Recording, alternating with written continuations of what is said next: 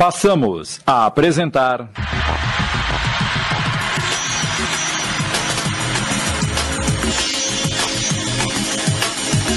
Ninho de Víboras, um original de Sidney Carbone.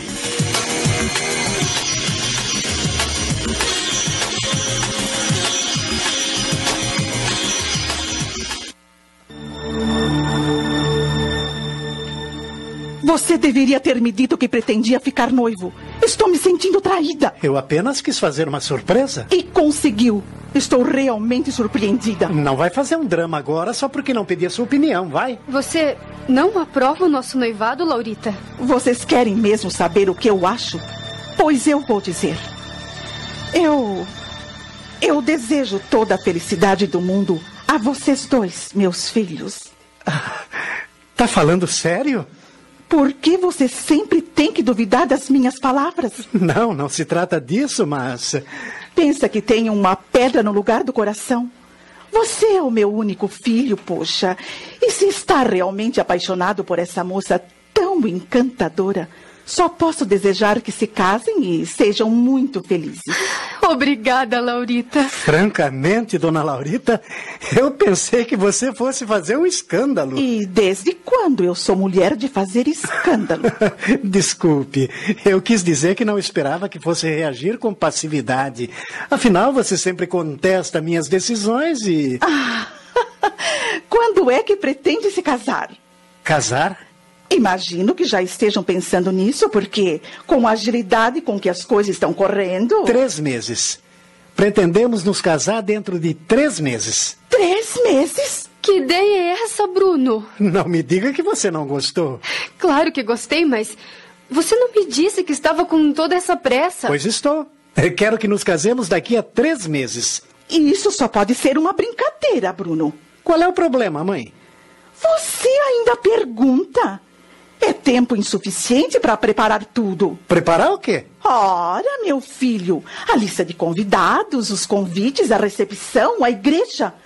Ou você pensa que vou abrir mão de todo esse aparato no casamento do meu único filho? Não, senhor. Eu quero um casamento pomposo, com uma festa linda para ficar na história desta cidade. Os padrinhos, por exemplo.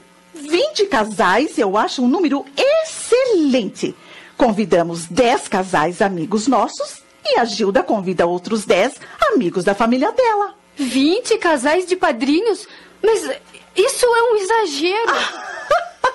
ah, minha querida, está se vendo que você ainda não se conscientizou de que vai entrar para uma das famílias mais tradicionais dessa cidade e vai assinar o nome Alcântara de Lins. O seu vestido! Esse é o ponto principal do acontecimento. Vou contratar o melhor estilista desse país para que seu traje seja deslumbrante. Mas, Laurita... Não se preocupe com as despesas. Correrá tudo por minha conta. E a recepção? Precisamos alugar um salão bem grande com espaço para a orquestra e onde as pessoas se sintam à vontade. Nossa, são tantas coisas que terei de providenciar que já imagino toda a trabalheira que vem pela frente. Acho que vou contratar uns assessores para me darem uma mão. Sim, porque sozinha. Pare, mãe. O que foi, Bruno? Você ensandeceu. Tá deixando a Gilda apavorada com essa idiotice. Idiotice? Você acha Gilda que... e eu não queremos nada disso que você está inventando. Vamos nos casar e não protagonizar um, um mega evento. É, Laurita, não precisa nada disso. É claro que precisa. O casamento é nosso e ele será realizado de acordo com a vontade da Gilda, mãe. Vocês estão dispensando a minha ajuda. Eu agradeço a sua boa vontade, mas compreenda. Eu não pertenço a essa sociedade da qual você faz parte. Minha origem é humilde. Eu não me sentiria bem no meio dessa gente. Essa gente, como você diz, não faz parte só da minha vida, querida, mas da vida do Bruno também. E uma vez que você vai entrar para nossa família, deverá recebê-la e respeitá-la. Portanto, quer você queira, quer não, não poderá fugir às regras. Vamos deixar essa conversa para uma outra hora. Não, Bruno. A hora é agora. Eu aceitei o casamento de vocês numa boa, sem contestar. Agora vocês terão que aceitar a minha vontade. Eu vou cuidar disso e não se discute mais o assunto. Não se preocupe, Gilda. Garanto que você não vai ter o mínimo trabalho. Sua única preocupação será escolher os dez padrinhos que deverão estar no altar ao lado dos nossos amigos. Bem, eu preciso me acostumar com a ideia. Confesso que estou um pouco tensa. Não imaginei que. Descontraia, meu bem. Você está trêmula, parecendo um animalzinho assustado. Ora, não é para menos. Relaxe, meu amor. Vamos ter muito tempo para resolver tudo isso. Pouco tempo, meu querido. Três meses passam voando. Mãe, por favor, vamos mudar de assunto, tá bem? Meu amor, eu acabo de ter uma ideia. Sim? O que acha de irmos a uma danceteria para nos divertirmos um pouco? Afinal, a noite foi de muitas emoções, não acha? Sem dúvidas, mas se não se incomoda, eu prefiro ir para casa. Ainda estou aturdida com tudo o que aconteceu. Mas ainda é tão cedo, querida. Como o Bruno disse, a noite foi de muitas emoções. Estou um pouco tensa. Você compreende meu desejo em querer organizar esta festa, não é mesmo? Claro. Podemos ir, querido? Se você deseja. Obrigada pelo jantar, Laurita. Estava tudo maravilhoso. Me dá um beijo, querida. Claro, claro. E quando vou conhecer os seus pais? Meus pais? Precisamos nos conhecer, Gilda. Por que não os traz aqui qualquer dia desses? Podemos marcar um outro jantar, talvez um almoço. É, eu vou falar com eles e, e depois combinamos. Ótimo! Vamos, Bruno. Sim. Até logo, mãe. Vão com Deus.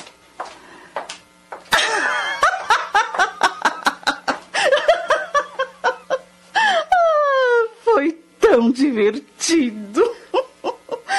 Tudo saiu conforme eu planejei. Essa morta de fome está começando a entender que se meteu com a pessoa errada. Ela nem faz ideia do que a aguarda.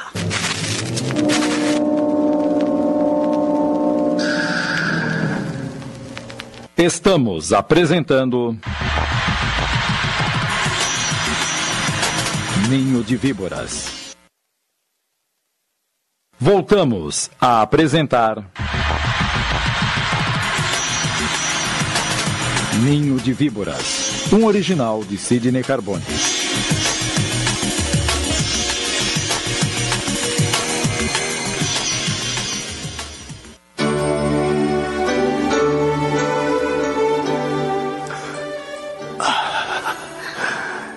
Estava ansioso por este beijo, meu amor. Eu também. Quer entrar ou prefere ficar namorando um pouco aqui no carro? Ai, quero que você continue me abraçando. É Claro, meu amor. É tão bom estar assim nos seus braços. Ainda está preocupada com a sandice da minha mãe? Ela me deixou completamente sem ação. Eu não quero um casamento pomposo como ela deseja, Bruno. E essa história de 20 padrinhos é muita ostentação, você não acha? Eu também não aprovo nada disso. O meu vestido, por exemplo. Eu gostaria que fosse confeccionado pela minha mãe. Ela é uma excelente costureira e seu maior sonho é fazer o meu vestido de noiva. Como é que eu vou dizer pra coitada que sua mãe vai cuidar disso? Você. Você faz mesmo questão de se casar vestida de noiva? É o sonho de todas as moças e eu não fujo à regra. Entretanto, em nome do amor que sentimos um pelo outro, você seria capaz de abrir mão desse sonho? Por que tá me perguntando isso? Porque. Bem, podemos fazer tudo diferente. Diferente? Eu não tô entendendo. Eu vou te explicar.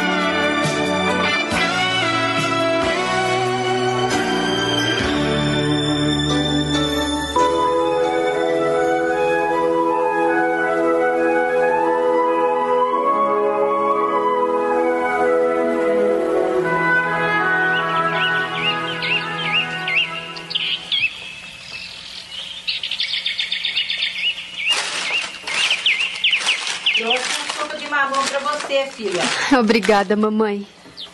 Você se levantou jururu, mal tomou de jejum e já veio aqui para o quintal? Não tá com fome?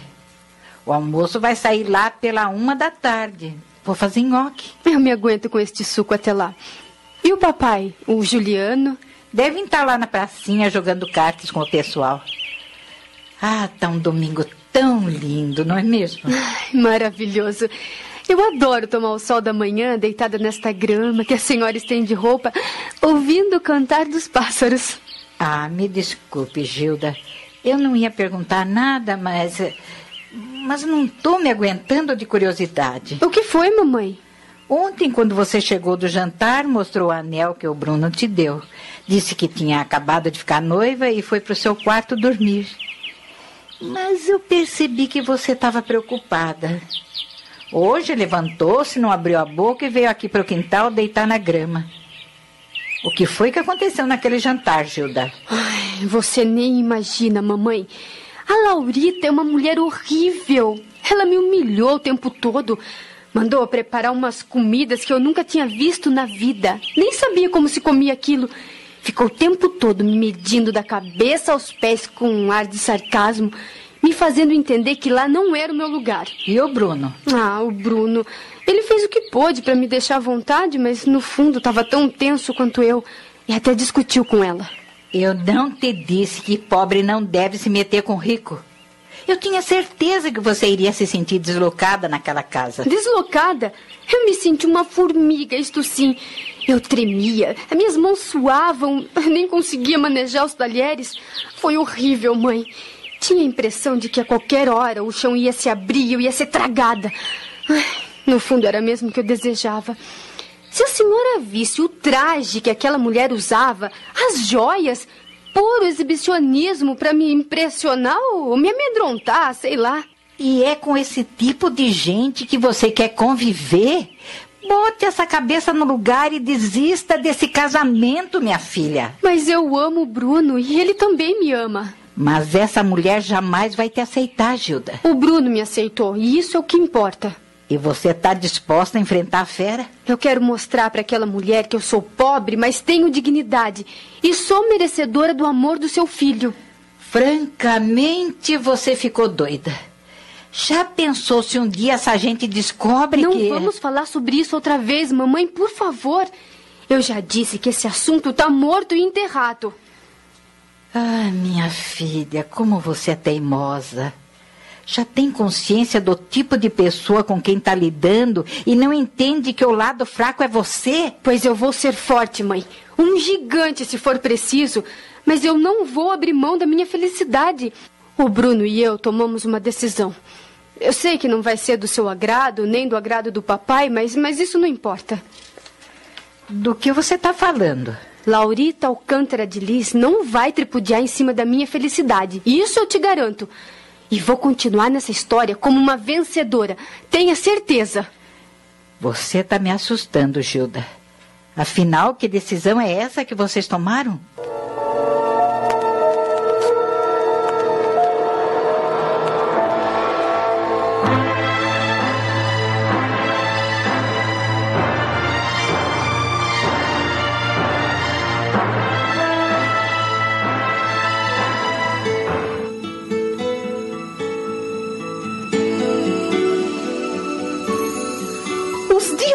Passando e vocês continuam sossegados.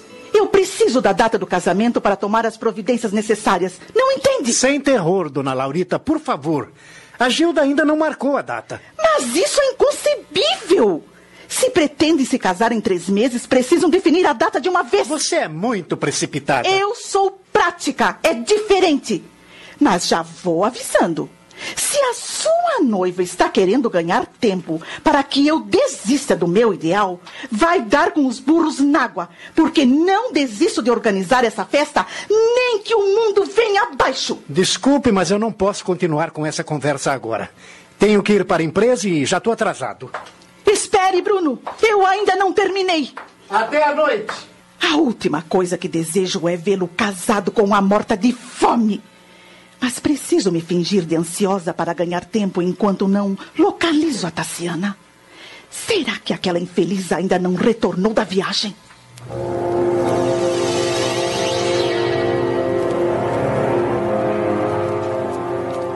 Noto que o senhor anda disposto, tio. Tem ido todos os dias à tinturaria, quase não tem reclamado das dores na coluna. Graças a Deus, elas não têm me incomodado ultimamente. Mas você sabe como são essas dores. Elas vêm e vão. Não sei por que não aceita o conselho do Bruno e vai consultar aquele médico que ele recomendou já que o médico do posto não acerta com a medicação. E eu tenho condições de consultar o médico de rico, Zélia. Mas ele não disse que paga a consulta? Disse, mas eu não quero. Imagine se sou homem de aceitar ajuda de estranho. Mas ele vai ser seu genro. Mas ainda não é. E mesmo que já fosse. Você é muito orgulhoso, isto sim. Em se tratando de saúde, não se pode ter orgulho, tio. Enquanto eu puder me aguentar, não quero ficar devendo obrigação para ninguém.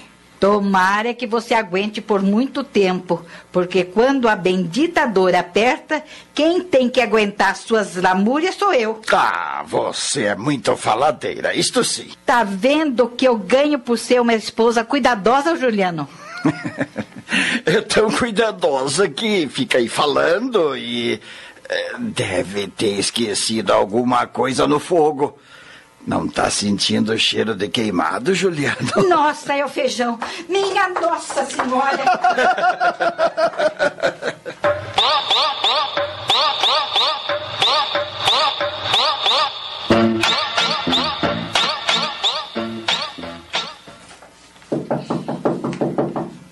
Quem é? Sou eu, Judite. Entre. Com licença. O que foi, Judite? Terminei de fazer a lista de compras do mês e queria que a senhora desse uma conferida antes de mandar o motorista ao supermercado. E não podia deixar para outra hora? Você sabe que quando me fecho na biblioteca para ler, detesto ser interrompida. Desculpe, senhora, mas não dava para esperar. Tem umas coisas que eu vou precisar para preparar o jantar. Ah, me dê isso. Aqui está.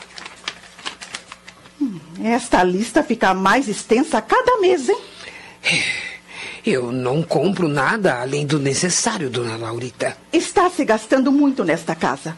Ainda ontem recebi algumas faturas. Um absurdo. É que os preços estão pela hora da morte. E a senhora quer tudo de primeira. Eu não me refiro apenas à alimentação, mas também à manutenção dos aparelhos eletrodomésticos. Você precisa ter mais cuidado, Judite. Volta e meia está chamando o técnico para consertar o refrigerador, o fogão, o micro-ondas. Eu não sou desleixada, dona Laurita. Não tenho culpa se os aparelhos que fabricam hoje em dia não valem nada. Sei. Antigamente a gente comprava uma geladeira e ela durava a vida inteira. Hoje, com um ou dois meses de uso, não vale mais nada. Uma outra hora vamos conversar sobre isso. A senhora quer que eu atenda enquanto confere a lista? Faça o favor. Uh, a residência dos Alcântara de Lins. As ordens. Uh, de onde? Ah, sei. Uh, quem deseja falar com ela? Um momento, por favor. É dos Estados Unidos, dona Laurita. A senhorita Tassiana Ramos Penteado. Ah, sim. Me passe o fone. Ah, aqui está. Obrigada. Agora saia e feche a porta. E a lista? Tome. Pode mandar o Olavo fazer as compras. Sim, senhora. Vamos ver onde aquela infeliz andou metida todos esses dias. Tassiana? Até que enfim você deu sinal de vida, hein?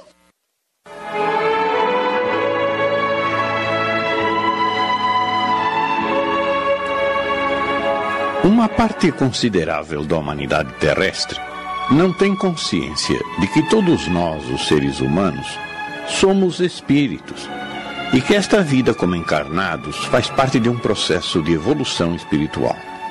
E por desconhecerem essa realidade, envolvem-se demasiadamente nas sensações da vida corporal, deixando que o egoísmo os domine, e ignoram completamente os preceitos cristãos que há dois mil anos nos foram entregues por Jesus Cristo.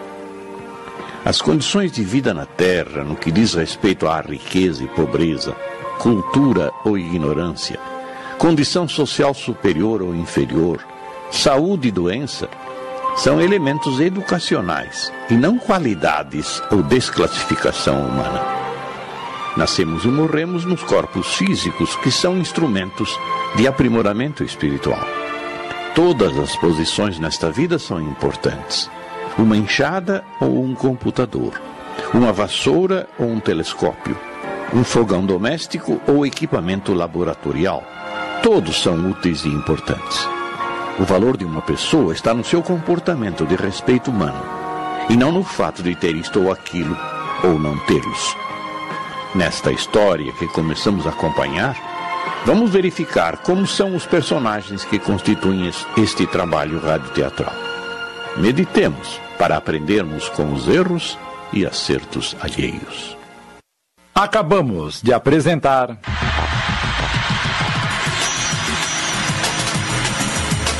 Ninho de Víboras. Minissérie em 15 capítulos, um original de Sidney Carbone.